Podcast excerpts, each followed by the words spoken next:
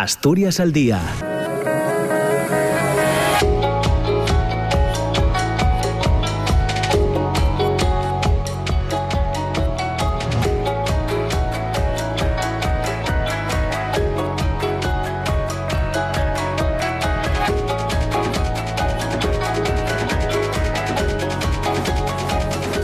Hola, ¿qué tal? ¿Cómo están? Muy buenos días. Son las 9 eh, de la mañana y dos minutos. Bienvenidas, bienvenidos. Comienza Asturias al día en esta mañana de jueves 7 eh, de marzo de 2022. Ya saben que tenemos hasta las 10 eh, de la mañana para escuchar reflexiones y opiniones en torno a asuntos de actualidad en, en Asturias y en esta y en esta mañana. Hoy queremos hablar de cuestiones relacionadas con los datos del desempleo que conocíamos eh, a principios de esta, de esta semana. El número de personas paradas registradas en las oficinas del Servicio Público de Empleo del Principado ha descendido en 152 eh, respecto al pasado mes de marzo. Se sitúa la cifra global en Asturias en 66.037. Es la menor cifra para un mes de marzo desde el año 2008. Respecto a marzo de 2021 se ha producido una bajada del paro del 22,05%. Así actualmente hay 18.680 desempleados menos que hace un año, lo que supone el segundo mayor descenso interanual de toda la serie histórica. En España la disminución fue del 21,29%, el Principado acumula 12 eh, meses de descenso interanual eh, continuado. La contratación mantiene eh, una tendencia, la buena tendencia de los últimos meses, en particular la de carácter indefinido, por Mm, el efecto positivo de la reforma laboral. Así, en marzo se suscribieron 23.817 contratos, lo que supone un aumento del 12,68% respecto a febrero. Del total, 6.238 fueron indefinidos, es un 26,19%, lo que implica además un incremento del 58,04% sobre el mes anterior. La contratación indefinida ha crecido en el último año un 125,28%.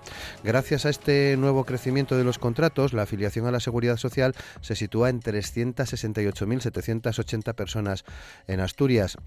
En cuanto a la evolución de los ERTE, de los expedientes de regulación temporal de empleo, el número de trabajadores amparados por esta herramienta eh, bajó en 335 personas hasta un total de 2.024, la cifra más baja desde el inicio de la pandemia sanitaria. En concreto, 629 empleados y empleadas tienen eh, activo en estos momentos algún procedimiento de flexibilidad. Con estos datos en la mano hemos escuchado tanto al eh, Gobierno del Principado de Asturias, al Gobierno Central o a los agentes sociales es señalar que los datos de contratación reflejan el impacto positivo de la reforma laboral, de manera que los contratos indefinidos han aumentado en más del doble en comparación con el mismo mes del año anterior.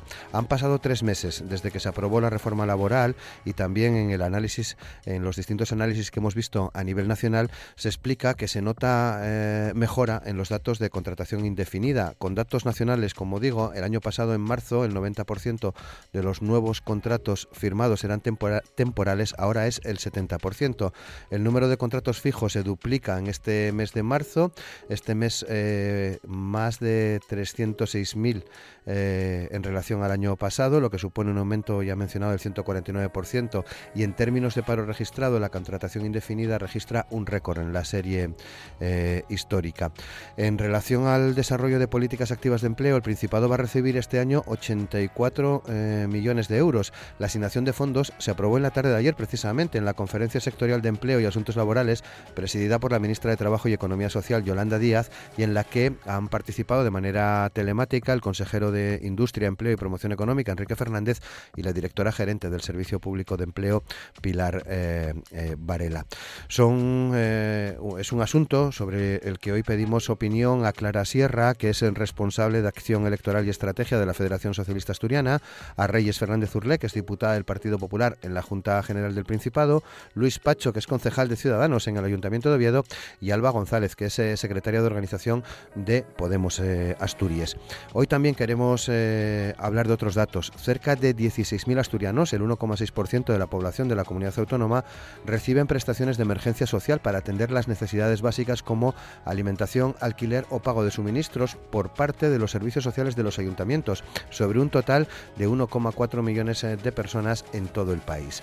Son los últimos datos publicados por el Ministerio de Derechos Sociales referidos a 2020 y recogidos en un informe de la Asociación de Directoras y Gerentes en Servicios Sociales que destaca que superan los 3,3 millones las personas que sufren en España carencias materiales graves, el 7% de la población si atendemos esos datos del Instituto Nacional de Estadística.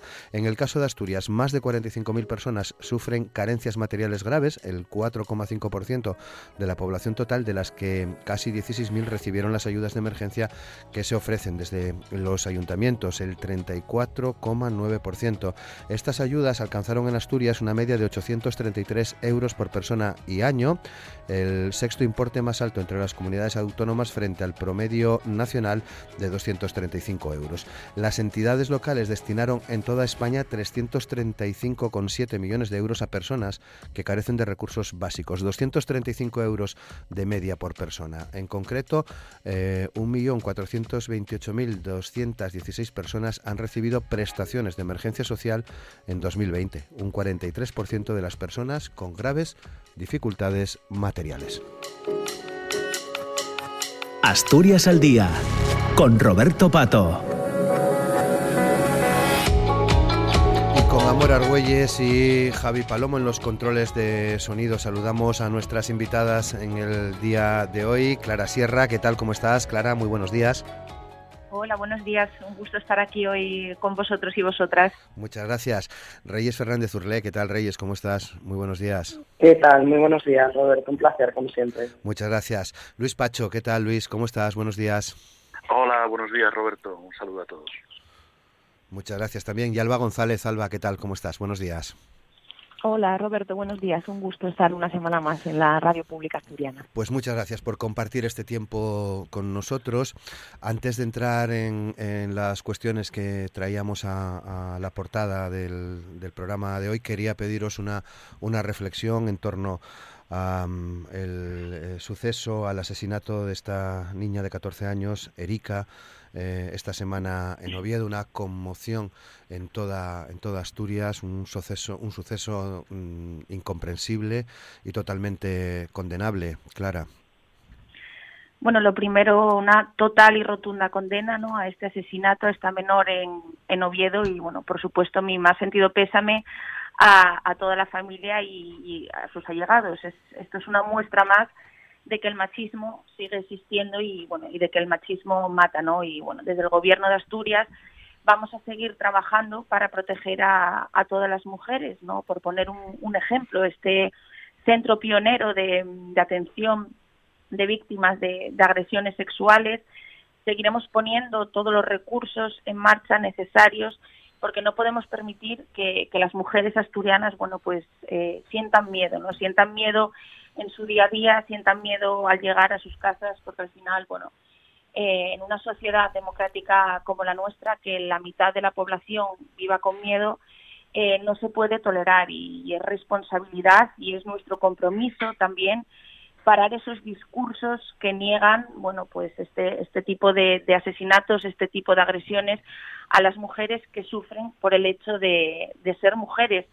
Y, y, tenemos que evitar que se normalice, ¿no? Que, se convierta en algo, en algo habitual que nos asesinen y que, y que nos maten. Y bueno, en este sentido quiero hacer, bueno, un poco de, hincapié en la importancia de, la educación, ¿no? De, los más pequeños, en, en educar en, igualdad y bueno, que es algo también en lo que está trabajando el, el gobierno del Principado de Asturias y bueno, sin más, no puedo más que, condenar esta, este terrible asesinato.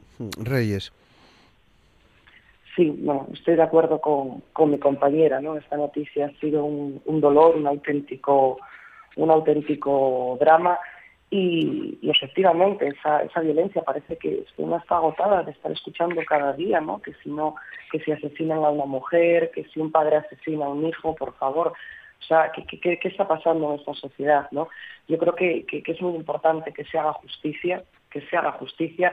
Este señor eh, por lo visto, supuestamente tenía antecedentes por acoso y por, por violencia, por tanto, yo creo que hay que aplicar la justicia. La justicia se aplica a través de la prisión permanente revisable. Un agresor que no está preparado para estar en la calle, un agresor que no está mm, apto para estar integrado, insertarse con el resto de la sociedad, no puede salir de la cárcel. Por favor, o sea, que se aplique la justicia, que, que, que, separe ya estas agresiones y respeto efectivamente de desde la educación, pero respeto máximo hacia las mujeres, hacia las familias y hacia los hijos. Y sobre todo, en este caso, una menor que tuvo que ser un auténtico drama, no me quiero imaginar cómo está ese hermano cuando bajó al portal del edificio y vio, y vio el cuerpo de, su hermana. Ayer estuvimos todos, desde todos los partidos políticos, guardando por respeto mostrando nuestras condolencias, el minuto de, silencio delante del ayuntamiento y ver a todo ese, al, colegio, ¿no? a, los compañeros de, clase de, esta niña Erika, pues bueno, fue un auténtico, un auténtico drama y por lo tanto me sumo a, esa condena y, que se aplique la ley cuanto antes. Luis. Hombre, pues, ¿qué decir? No, nos faltan las palabras para describir el, el sentimiento que tenemos todos y, evidentemente pues eh, en estos en estos momentos eh, por la sociedad no cabe otra cosa que arropar a esta familia que está sufriendo eh, no sé cómo llamarlo si la locura si esta esta situación que de verdad a veces piensas que, que, que, no hay manera de solucionarla que, que, que se frene esta esta barbaridad, esta barbarie, de verdad. Ahora que queda que, que la justicia actúe con toda la fuerza de la ley. Antes mencionaba Reyes esa figura de la prisión permanente revisable que sin duda sin duda eh, tendría que aplicarse para ese tipo de personas que, que de verdad eh, no están eh, mm, cualificadas, preparadas para, para algo tan simple como la convivencia entre, entre, la, entre los ciudadanos. Eh, hoy también hemos sabido que esta persona tenía antecedentes. Eh, de verdad, mm, tenemos que poner todos los medios para, para prevenir que estas cosas no, no, vuelvan, no vuelvan a ocurrir. De verdad, es, es cierto, es verdad, cuando estas cosas, hombre, mm, te eh, pasan, o sea, cuando esto ocurre, no, todo el mundo tratamos de buscar una, una explicación, eh, que si este señor estaba loco, que si, pero de verdad no hay explicación alguna para que esto ocurra en, en, en el, en, pleno siglo, en pleno siglo XXI, en pleno, o sea, en una sociedad como, como la española, una sociedad que de verdad no, no merece, no merece que estas cosas eh, eh, le sucedan. Alba, bueno, yo me sumo, como no puede ser de otra manera, a, la condena que han expresado las compañeras eh, por este asesinato machista y me sumo también a, reivindicar la necesidad de, la mayor educación, de más inversión en políticas de igualdad y que seamos muy conscientes como sociedad que los discursos que niegan la violencia de género y las violencias machistas generan el caldo de cultivo que legitima después este tipo de agresiones. Y creo que esta reflexión en un espacio de, debate político cabe hacerla. Enviamos nuestro abrazo más profundo y sincero a, a la familia, a las amistades de Erika y, como comentaba ahora Luis, bueno, estas cuestiones eh, para nosotras sí tienen explicación, pero desde luego eh, lo que se precisa, si pensamos también en, el asesinato de otro menor a manos de su padre esta semana, es que haya eh, una mayor coordinación probablemente en, lo que tiene que ver con los órganos judiciales, con los operadores jurídicos, que eviten lo que se puede evitar en, casos como el del menor valenciano y desde luego que, que la sociedad tiene que ser unánime. Ayer se salió a la calle por la mañana, el movimiento feminista convocó a las 8 de la tarde en Escandalera también, eh, condenando eh, lo que al final no deja de ser la, mayor vulneración de derechos humanos que sufrimos las mujeres por el hecho de ser. Hmm. Muy bien, bueno, nueve y cuarto, si no me equivoco, hoy también hay eh, convocadas concentraciones en, en algunos ayuntamientos de Asturias al, mediodía.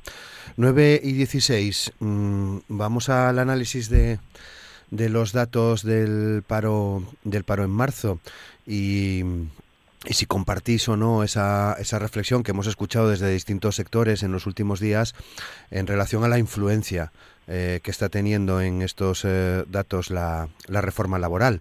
Alba.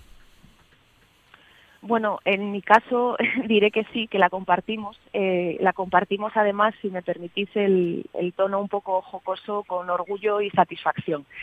Eh, venimos de unos cuantos meses en los que cada vez que la vicepresidencia segunda, el Ministerio de Trabajo, anunciaba las medidas que, ha venido llevando a cabo, y pienso no solo en, la reforma laboral, sino también en la subida del salario mínimo interprofesional, eh, se desataban todas las eh, premoniciones de los muchos males que, aquejarían a la situación del mercado de trabajo en España y lo que nos encontramos con los datos, y ya sabemos que la vicepresidenta Yolanda Díaz es muy de dar datos, es que al contrario, todas esas medidas eh, encaminadas a, que el trabajo en el siglo XXI en este país, en España y en Asturias, eh, sea algo con derechos y sea algo digno, están dando sus frutos.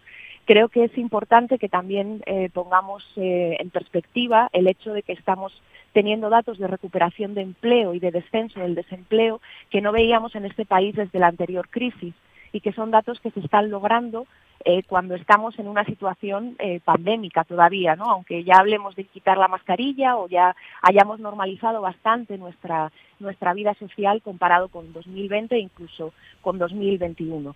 Creo que lo que muestra la reforma laboral y todas las acciones que, como digo, ha emprendido el gobierno de coalición impulsadas por el Ministerio de Trabajo es que cuando se quiere, se puede y a veces eh, hace falta esa voluntad política y esa determinación clara para erradicar eh, desigualdades, desfuncionalidades que eran estructurales en nuestro mercado de trabajo.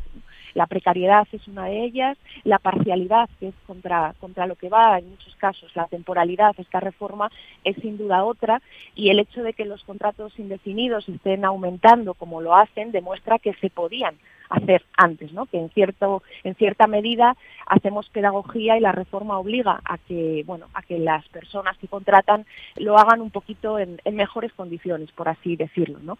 Estas semanas eh, atrás conocíamos una polémica que nos pilla en la otra punta, pero me parece relevante, relacionada con las casetas de la Feria de Abril de Sevilla, y parece que hay sectores que todavía no se han enterado que la jornada laboral de ocho horas se aprobó hace más de un siglo o que el estatuto de los trabajadores, el estatuto del trabajo, lleva en vigor en España unas cuantas décadas. Y creo que en ese sentido los datos, que es verdad que en Asturias son buenos, pero podrían ser mejores porque tenemos eh, especificidades probablemente que hacen que, nos cueste remontar la, situación de, desempleo y la de vulnerabilidad que hablaremos después, son tozudos y, muestran una línea que creo que, tenemos que perseverar en ella y que se complementa además con, otras medidas ¿no? Es la reforma laboral, pero ha sido la protección del empleo con los ERTE, la subida del SMI y otra noticia que conocimos esta semana que encaja y que creo que es muy relevante eh, en este mapa ¿no? de la dignificación del trabajo del siglo XXI que le gusta decir a la vicepresidenta segunda,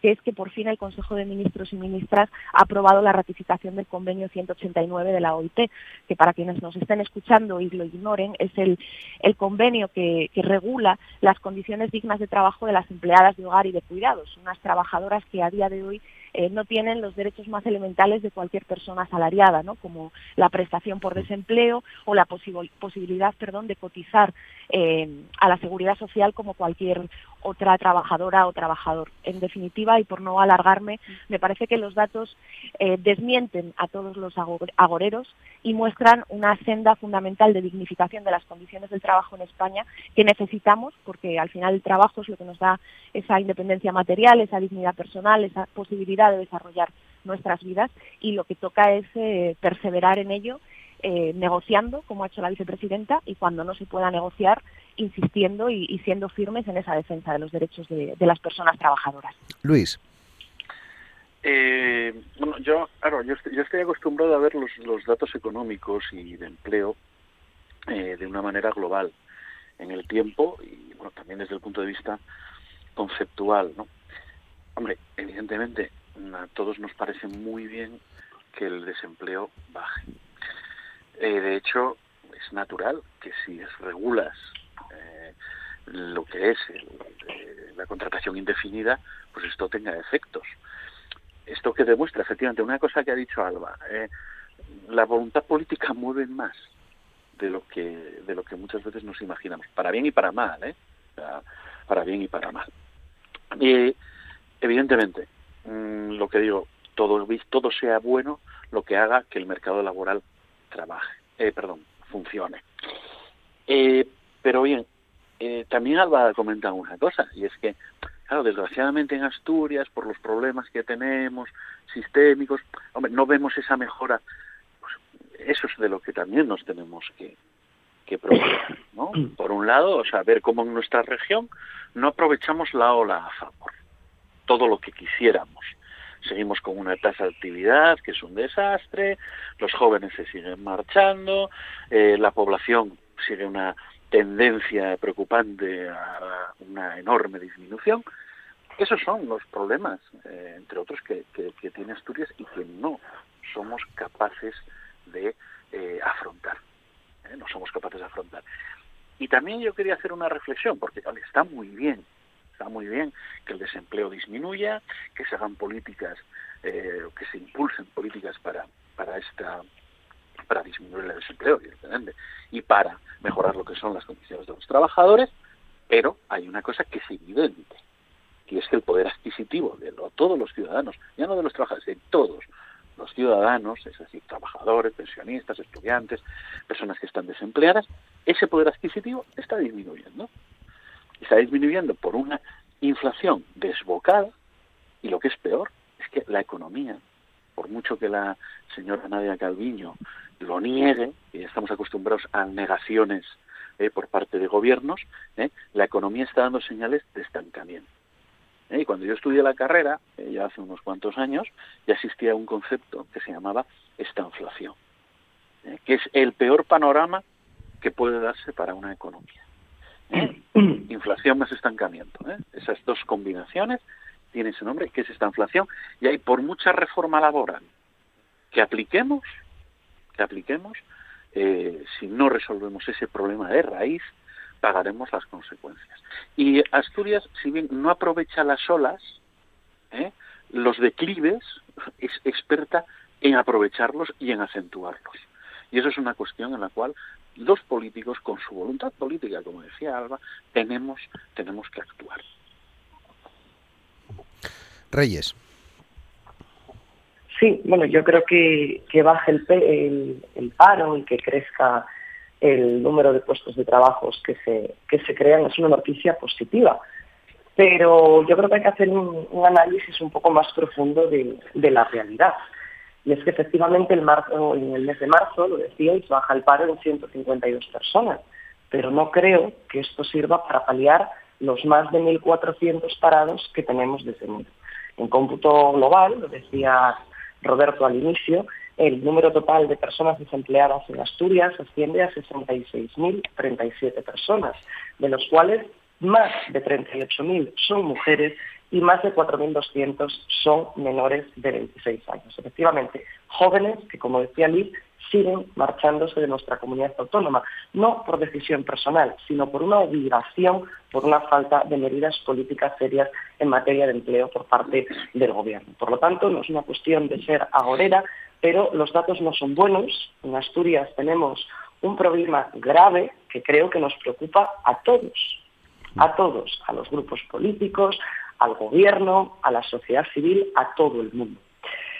Eh, no hay nada peor que un gobierno que miente.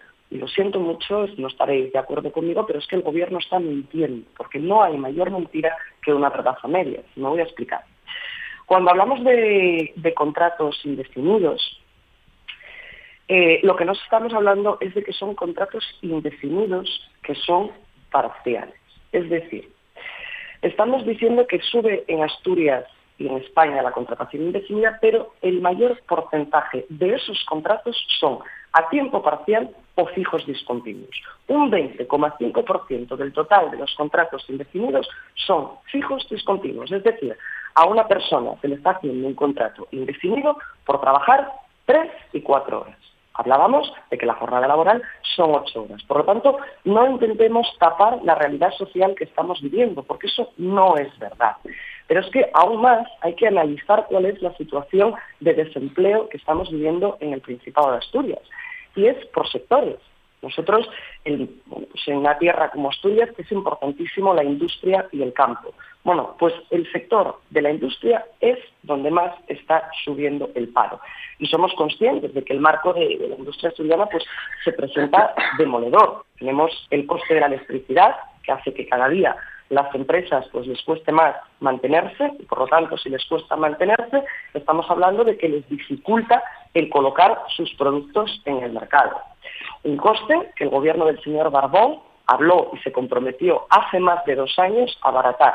Dos años después sigue sin producirse esa política y esa promesa socialista. Por lo tanto, lo que estamos hablando es que en nuestra región hay un desgobierno energético ¿Qué supone esto? Que ese alto coste energético reste competitividad en las empresas y reste competitividad en nuestra región con el resto de comunidades autónomas, incluso de países a nivel europeo. En definitiva, sufren las empresas, sufren los trabajadores y sufren las familias. Pero no solo la industria, sino también el sector del campo, del medio rural, están sufriendo. El sector primario, si me lo permitís, está al borde de la desaparición con la subida reiterada y desorbitada de los precios. Para el campo, que suban productos, materias como el pienso, pues les afecta en exceso. Pero si encima le sumamos que sube la electricidad, que sube el gasoil y que para más Henry le van a subir los impuestos, ayer eh, no sé qué, no recuerdo, perdonarme, el periódico, en prensa escrita, leíamos eh, que expertos de Hacienda, eh, no expertos del, Partido Popular, expertos en materia de Hacienda, decía que los asturianos que íbamos a pagar este año 107 más o menos millones de euros más de IRPF debido a la alta inflación. Hombre, que estemos en la buena senda, yo, perdonar, pero lo cuestiono. Yo creo que en momentos de crisis, en momentos de pandemia y en momentos de, una situación en la que estamos desbordados, que no lo dice el Partido Popular, lo dice todas las semanas la sociedad civil que se presenta a voz viva delante de la Junta General, está desesperada. La gente lo está pasando mal y la subida de impuestos es más propio de un desgobierno de izquierdas que de un gobierno que quiera crecer y ir por la buena senda del camino. Clara. Eh, bueno, lo primero que, en un momento de incertidumbre económica, no, marcada especialmente, bueno, por, por esta guerra eh, en Ucrania, agravada por la huelga del sector de transportes, bueno, pues estamos viendo esta gran noticia, ¿no? De que tanto en España como en Asturias, pues los datos del paro, pues están están mejorando, ¿no? Los datos ahora mismo que tenemos eh, son los más bajos desde 2008, por tanto, bueno, podemos decir que algo, ¿no? Algo estamos haciendo bien eh, el gobierno socialista de, España y el gobierno socialista de, Asturias. Si comparamos las cifras del paro de este mes de marzo con, con las del año pasado, vemos una caída del 22,05%, ¿no? Se han creado 1.152 puestos de trabajo solo en un mes en Asturias. Y para hacer hincapié en ese crecimiento de la contratación indefinida, ¿no? Eh, se está creando más empleo, más empleo de calidad, se está dando estabilidad y bueno, frente a, los partidos que, decían que, esa reforma laboral, ¿no? Y ese incremento del salario mínimo interprofesional pues iba a destruir empleo, bueno, pues estamos viendo que está mejorando la calidad y, las condiciones de vida de, de todas las, las personas.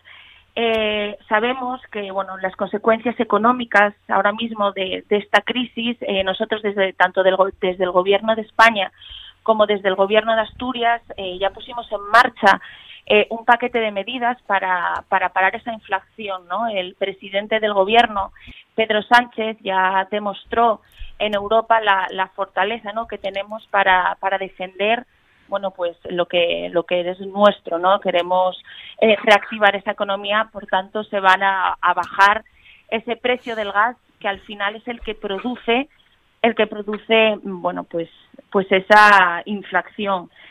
Y al final, bueno, pues eh, la respuesta que, el gobierno socialista de Asturias ha dado a, a, la pandemia, pues nos avala como el partido que mejor sabe hacer frente a los retos a los que se enfrenta a los que se enfrenta Asturias y España. Sabemos que, que todos los asturianos y las asturianas, bueno, pues están preocupados por este impacto económico, ¿no? Pero bueno, desde el gobierno estamos poniendo en marcha todas las medidas y con la mayor celeridad posible, bueno, pues para poder para poder parar ¿no? esta, esta inflación y, y esta subida de, precios. Y me gustaría hacer un apunte con, con respecto a, a, los impuestos. ¿no?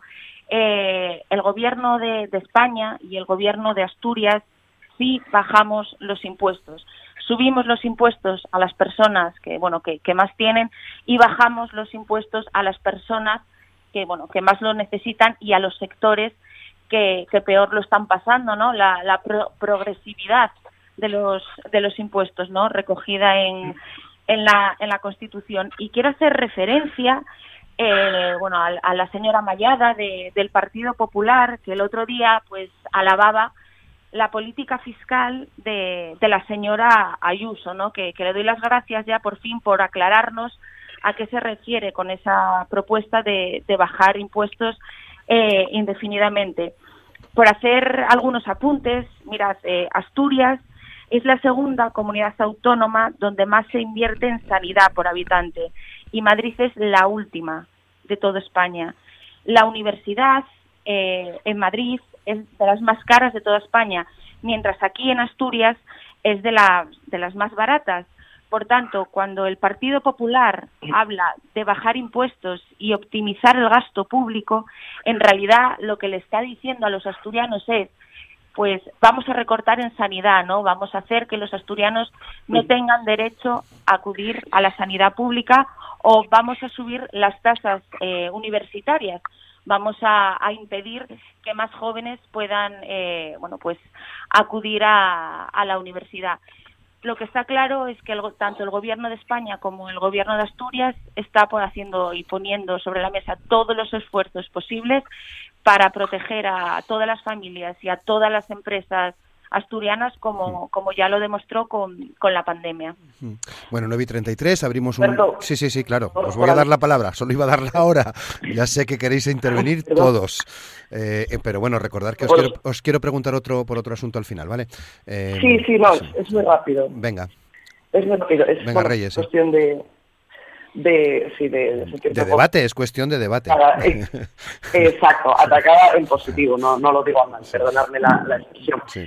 Eh, bueno, yo no sé cómo se puede, tardaba mucho ¿eh? en salir la, la presidenta Ayuso, llevamos media hora de tertulia y, y tardaba tardaba salir en, en, una presidenta que ha sido elegida por la inmensa mayoría de los madrileños y que muchas comunidades autónomas deseábamos tener una presidenta en nuestra comunidad autónoma, será por lo mal que lo está haciendo.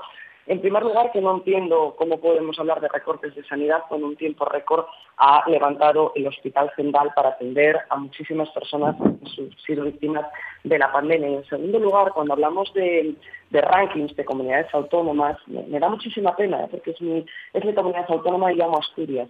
Pero es que si hablamos de rankings y de récords, el récord lo bate Asturias cuando tenemos el 100% de los menores entre 18 y 20 años que están desempleados en nuestra región. Por lo tanto, yo no creo que estemos actuando con las buenas políticas de empleo que necesita Asturias. Yo creo que hablar de empleos de calidad con contratos indefinidos de tres y cuatro horas no es hablar de un trabajo eh, que sea mmm, solvente, que sea eh, estable en el tiempo y creo que tenemos un problema muy serio eh, a la compañera de, del, grupo del grupo socialista, a Clara. Y la, reforma laboral sigue viva porque la reforma laboral ha sido una reforma del Partido Popular en el año 2002, una reforma que mm, ha sido eh, intentada modificarla, como lo, me gusta llamarla, como, llamarla como la contrarreforma que ha presentado el gobierno social comunista, con cuatro detalles que sinceramente, lejos de enriquecer la ley, la han perjudicado.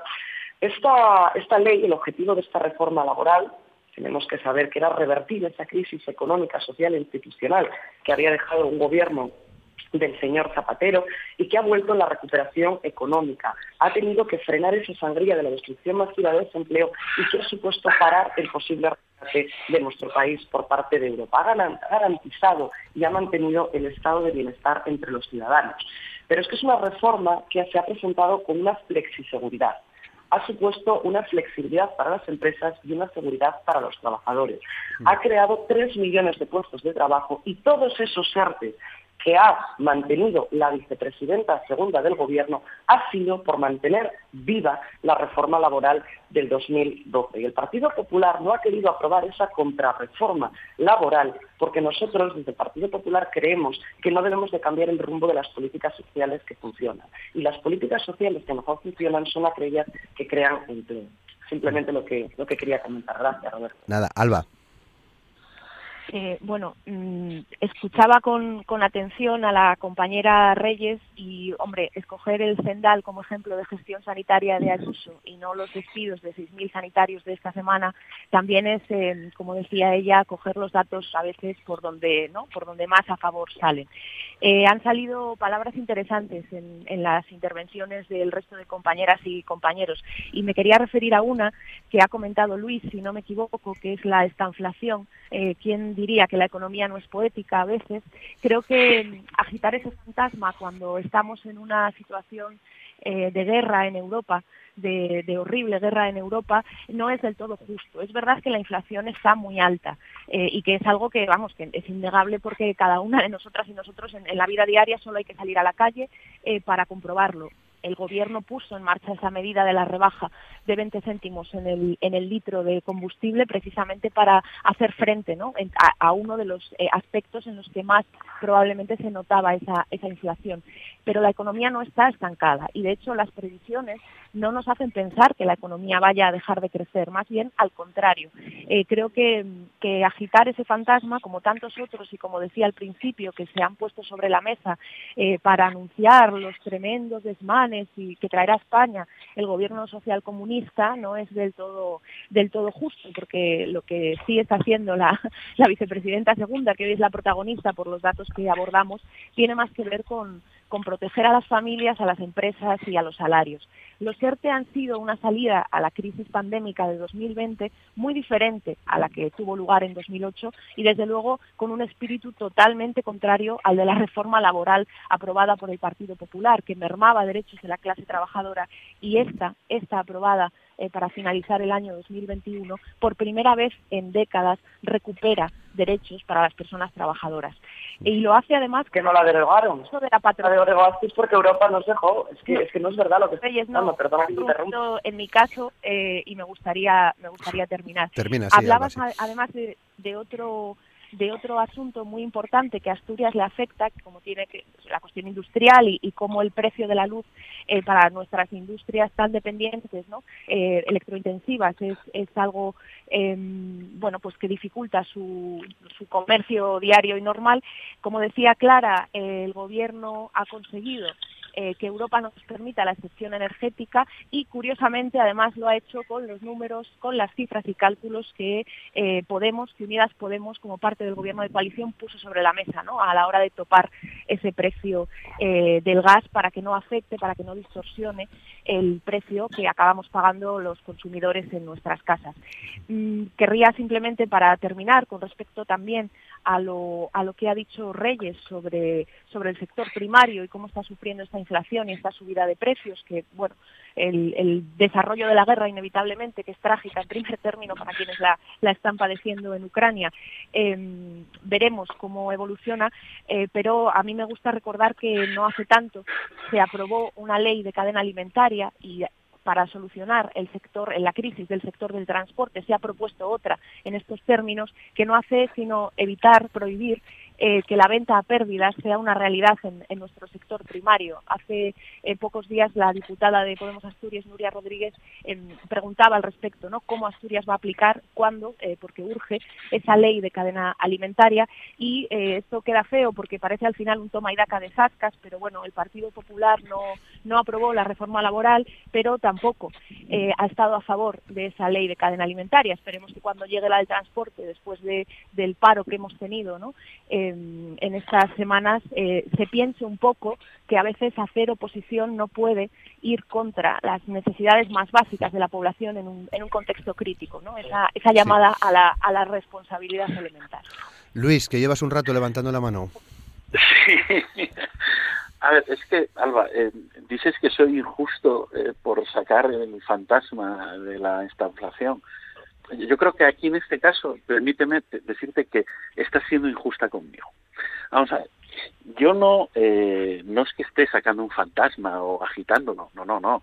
Vamos a, vamos a ir, vamos a ir por partes. Aquí había un gobierno hace, hace un tiempo eh, que se dedicó a negar una crisis. Y su pecado no fue generar esa crisis. No, no, su pecado fue negarla y no actuar de manera preventiva ante esa crisis. Yo, honestamente, mmm, lo único que estoy diciendo es que se ven signos de eso, te digo, agitar el fantasma. Yo no estoy pidiéndole al gobierno eh, otra cosa que tenga en consideración ese escenario para poder prevenirlo. O sea, así de claro, yo evidentemente puedo pensar que el gobierno tiene cierta parte de la culpa de la inflación, o, bueno, digo cierta parte, no toda. La denominación que tú has dicho de social comunista, bueno, yo la verdad es que la, niego la mayor. Yo es que de verdad esa, esa terminología a mí me, me escuece en la boca. No sé, eh, no, no, no es muy, no es de mí decir esa, esa expresión y, honestamente yo lo único que le pido al gobierno, eh, en este caso, eh, haciendo una advertencia, no agitando fantasma, haciendo una advertencia de decir, oye, tenga en cuenta esto, que esto puede ocurrir y ponga todas las medidas para que no, no ocurra, todas las que estén en su mano. Eh, también, eh, bueno, se, quise, quise escuchar que se hablaba de la creación de 1.152 eh, empleos en Asturias. ¿Seguro que son en Asturias? ¿Seguro? Quiero decir, eh, que 1.152 asturianos hayan encontrado trabajo no tiene que ser necesariamente que lo hayan encontrado en Asturias. ¿eh?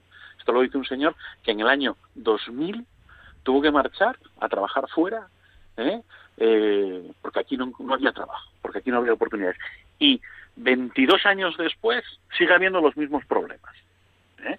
Eh, a ver, mm, estamos hablando, cuando hablamos de paro juvenil, en Asturias, de un 35,8% de paro juvenil, cuando la media europea es un 16,9%.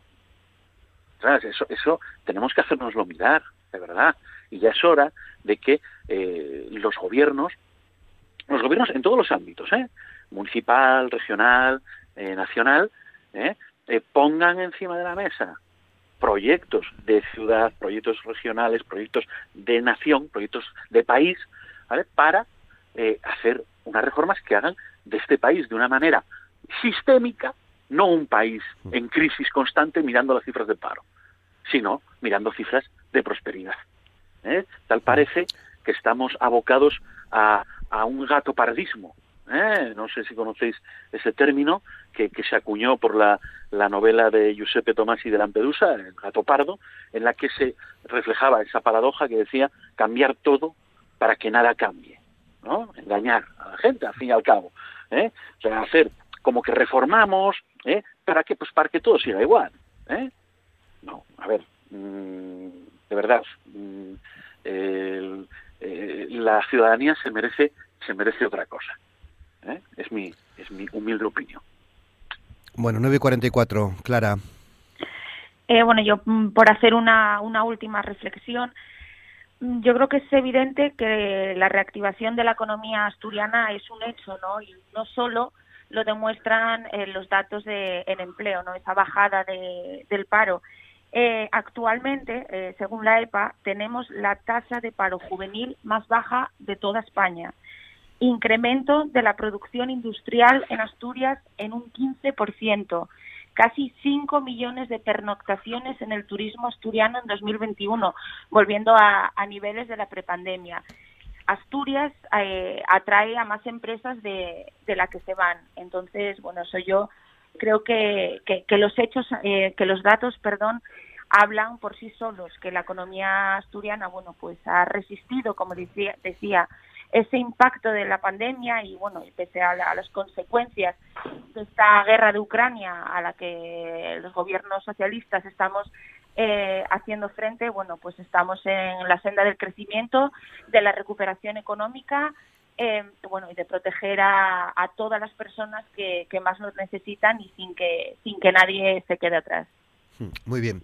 Bueno, pues en este último tramo, hasta las eh, poco antes de las 10, quería pediros una reflexión en torno a esos datos que también traíamos a la portada del Instituto Nacional de Estadística eh, en relación a la población de, la, de nuestra comunidad autónoma que recibe eh, prestaciones de, de, emergencia social para atender a necesidades básicas, alimentación, alquiler o pago de suministros. Salva.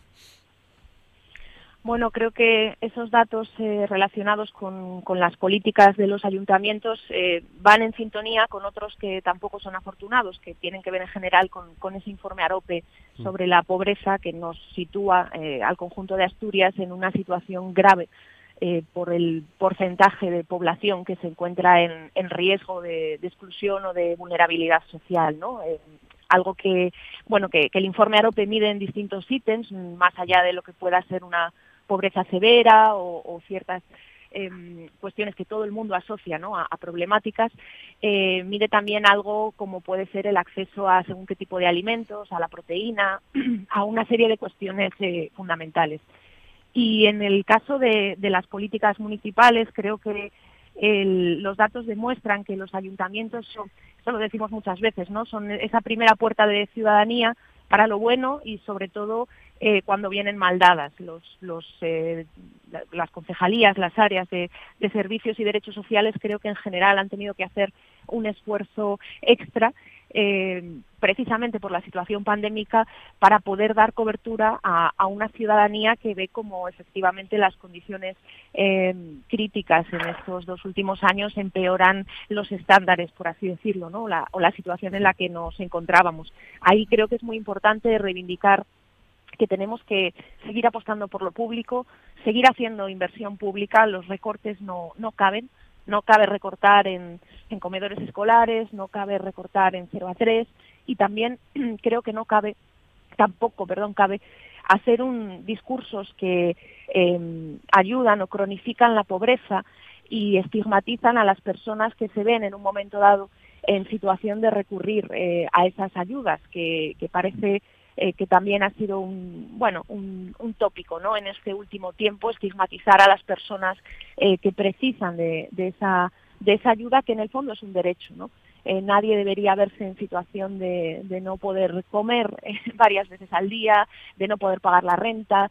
Por eso creo que también es importante la, la tramitación de la ley de vivienda que ha llegado por fin al Congreso y que espero que en las próximas semanas sea una realidad eh, para poner fin a esos eh, eh, precios abusivos de los alquileres, que quizás en Asturias no es una zona donde nos afecte tanto, pero desde luego en otros lugares del, del Estado sí. Pero lo que sí nos afecta eh, son las medidas que tienen que ver y que desde, bueno, desde Unidas Podemos vamos a pelear por mejorar en la ley, en el proyecto que ya es ambicioso, pero que debe mejorar, que tienen que ver con los cortes de suministros, con la prohibición del desahucio sin garantía habitacional y con otra serie de medidas básicas para blindar al, el derecho a la vivienda. Y yo creo que desde ahí lo tenemos que ver, tenemos que ver estos datos, ¿no? Como eh, una obligación eh, política, ética y moral para eh, trabajar en, en, en configuraciones de las políticas públicas que pongan esos derechos sociales en el centro y que lo miren desde una óptica de derechos, ¿no? porque, porque sí. la situación en Asturias a este respecto es preocupante.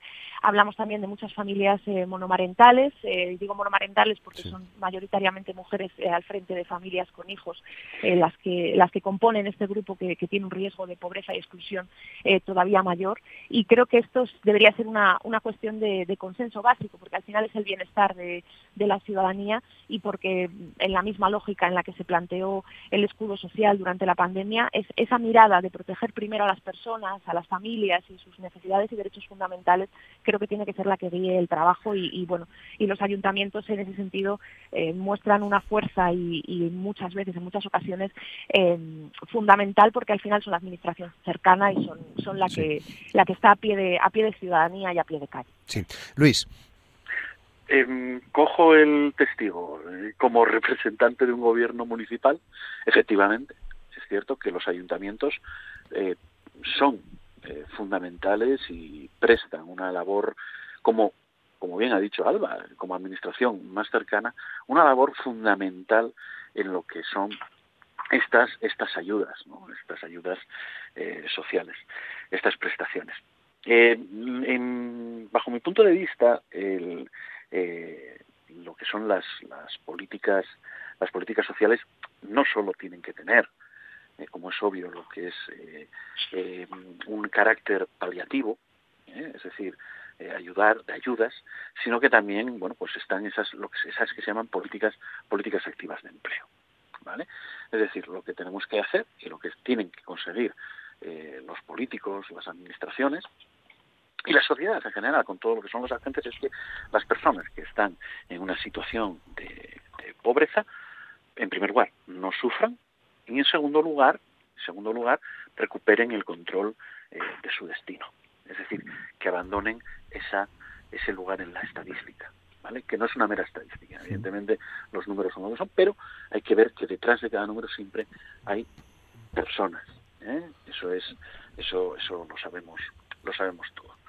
Entonces, en mi opinión, ¿qué es lo que tenemos que hacer? Aparte de, lo de que siempre ayudar, ayudar a las personas eh, desamparadas, llama la atención esa cifra también que ha dicho Alba, de, que siempre las personas más vulnerables son de sexo femenino y encima, además, con carga, con carga familiar. Hay que ayudar, hay que, hay que eh, estar ahí eh, apuntalando y ayudando a, a estos ciudadanos. Pero ya digo, también hay que buscar eh, políticas que ayuden a que las personas en estas situaciones recuperen recuperen ese, ese control de, de, su destino y muchas veces son políticas que no son de, de calado eh, inmediato, ¿no? sino que son de más plazo, de eh, conseguir con más plazo que, que, haya que esas cifras se reduzcan y en eso también tenemos que estar las administraciones y tenemos que estar los los, los políticos. Reyes, 9 y 52.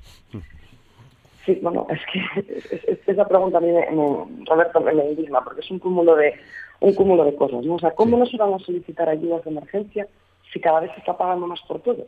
Y a mí que no me hablen de la guerra de Ucrania, que efectivamente es un factor que afecta, pero es que eh, el bombardeo de Putin comienza un 24 de febrero y aquí llevamos arrastrando una serie de problemas desde hace mucho tiempo. O sea, no a raíz de Putin sube la cesta de la compra, no a raíz de Putin sube la gasolina, no a raíz de Putin estamos pagando más por las facturas de la utilidad y no a raíz de la guerra de Ucrania han subido los impuestos. O sea, aquí llevamos un tiempo que se está asfixiando a los españoles y por eso acuden a estas ayudas. Pero es que no solo acudir a, la prestación de una emergencia social, es ver qué perfil de demandantes están solicitando estas prestaciones. Es que lo que antes llamábamos personas vulnerables no son las mismas que son ahora personas vulnerables. Es que ahora cada vez hay más. Entonces no nos podemos mm, enorgullecer de que cada día haya más personas que solicitan las ayudas sociales. La mayor política social es la creación de un puesto de trabajo. Las personas no quieren acudir a las ayudas de la administración pública. Las personas quieren ser autónomas, quieren ser libres, quieren ser independientes. Y eso solo se consigue si tienen un puesto de trabajo. Y hombre, perdona que vuelva un poquito atrás, pero es que Decía antes el compañero Luis que le quemaba no sé qué. A mí lo que me quema es que la compañera Clara Sierra, con todo el cariño del mundo, pero es que eres la directora general de Juventud y que la directora general de Juventud me venga aquí en esta tertulia a decir que estamos en una buena senda económica cuando hay un 36% de desempleo juvenil, de los cuales ese porcentaje me imagino que también tendrá que solicitar este tipo de ayudas de emergencia social, pues a la que me quema es a mí. Y es que no es verdad, o sea, no tapemos, que ustedes, los miembros del gobierno, viven en un mundo que no es en el que estamos viviendo el resto de los asturianos y el resto de los españoles. Es que durante esta crisis, en los peores últimos tiempos de esta crisis, el gobierno ha batido récords de recaudación. Es que no se puede subir los impuestos a los trabajadores cuando están perdiendo poder adquisitivo. Si los precios de la cesta de la compra suben un 10%, lo que no se puede tener es la misma renta disponible para hacer frente a ese incremento. Entonces, no es que haya 16.000 asturianos, es que en breve habrá 28.000, 36.000 y 55.000 personas o familias que necesiten la ayuda de la Administración para algo tan básico como es poder comer, alquilar su vivienda o afrontar las, las facturas de la luz y del gas. Por lo tanto, yo creo que es momento ya de ser un poco serios, de acabar ya con esa política irresponsable, y perdonar que me enfade, pero creo que estoy mostrando la indignación social, la indignación de la calle que todas las semanas se presenta delante de la Junta General y delante de los ministerios para decir que basta ya, que el gobierno más caro de la democracia, y sí, es un gobierno social comunista, me quema decirlo, pero me quema, pero es la realidad, con 22 ministerios, de los cuales lo único que sirven unos cuantos es el despilfarro, no tiene ningún derecho a pedir a la ciudadanía que tengamos calma, que tengamos paciencia o que tengamos confianza en, su gobierno. Y es que, o sea, basta ya de tomar el pelo a la gente. Se necesita actuar ya. Se necesita tomar medidas urgentes. Y la bajada de impuestos es la política fiscal y la medida más útil que tenemos para poder abordar y hacer de forma más eficaz el favorecer a las familias y a las empresas que se les están asfixiando, que tenemos a las pymes, a las pequeñas y a las medianas empresas, que son las que dan el 95% de la riqueza de nuestro país, que mm. generan el 90% de empleo, a todos los autónomos, al límite, viviendo al límite. Y perdonar, y ya termino, Roberto. Sí, por favor. No podemos vivir mirando el reloj si tenemos que coger el autobús, porque ya no podemos coger el coche o dar la vuelta a casa porque hay que apagar la lavadora porque a estas horas me suben el precio de la energía. O sea, basta ya, basta ya. Acabemos con estas políticas de desgobierno, por favor. Dejen de tomar el pelo a los ciudadanos, que estamos al límite.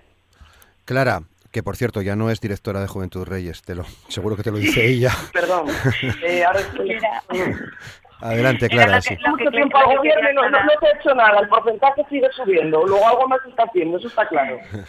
Bueno, eh, bueno, lo primero aclarar que ya no soy la, directora general de Juventud, que ahora es mi compañero Marcos Torre y bueno, seguirá trabajando en la misma línea en la que en la que venimos trabajando y con la misma no por favor por favor por favor no déjala terminar sí adelante Clara perdón Gracias. Eh, bueno, como decía, tenemos la tasa de paro juvenil más baja de, toda España, ¿no? Y eso es un, hecho objetivo y, que no podemos negar. Y que la solución, ¿no? Que, el argumento sea vamos a bajar impuestos, vamos a bajar impuestos indiscriminadamente. No se pueden mantener los servicios públicos y la protección a los ciudadanos si bajamos los impuestos indiscriminadamente hay que bajar los impuestos de una forma, bueno, pues responsable, ¿no? Como hacemos los Sí, termina, Clara, termina. Como hacemos en los gobiernos socialistas, ¿no? Revisando cómo vamos a hacer las tasas a los sectores más afectados por la crisis o la bajada de impuestos en la zona de, riesgo de despoblamiento, ¿no? Y bueno, ya puse antes el ejemplo de, de lo que está pasando en, en Madrid. Respecto a las ayudas sociales, muy brevemente, bueno, pues aclarar que, que somos totalmente conscientes de las situaciones de vulnerabilidad, perdón, a las que se enfrentan eh, muchos ciudadanos, ¿no? Por eso tenemos una red muy potente para proteger a, todas esas personas y seguimos incrementando estas ayudas con esa subida del ingreso mínimo vital o del bono eh, social térmico. Pero nosotros, desde el Gobierno de Asturias, estas ayudas, eh, no, estas ayudas a la vulnerabilidad, siempre mantienen un equilibrio para, mm, bueno, pues que haya en una parte para ayudar a la incorporación social y laboral. Actualmente tenemos convenios eh, con el sector empresarial, cinco convenios para facilitar esa inserción laboral y la búsqueda de empleo. No es un requisito que esas personas, bueno, pues eh, estén buscando eh, activamente eh, un empleo, porque entendemos que a medio y largo plazo es más eficiente para una economía, bueno, pues que no haya eh, no haya personas, no haya bolsas de, de pobreza, ¿no? Que no existan esas grandes desigualdades. Entonces, bueno, nuestro primer paso es siempre ayudar a todas las personas a tener esos mínimos para poder desarrollar su vida y a la par ayudarlas no a bueno pues con esas políticas activas de empleo y como comentaba no que,